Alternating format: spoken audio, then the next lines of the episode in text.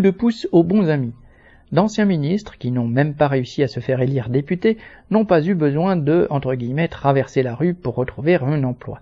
Macron les a pistonnés pour qu'ils soient nommés à des postes à la fois honorifiques et qui rapportent gros.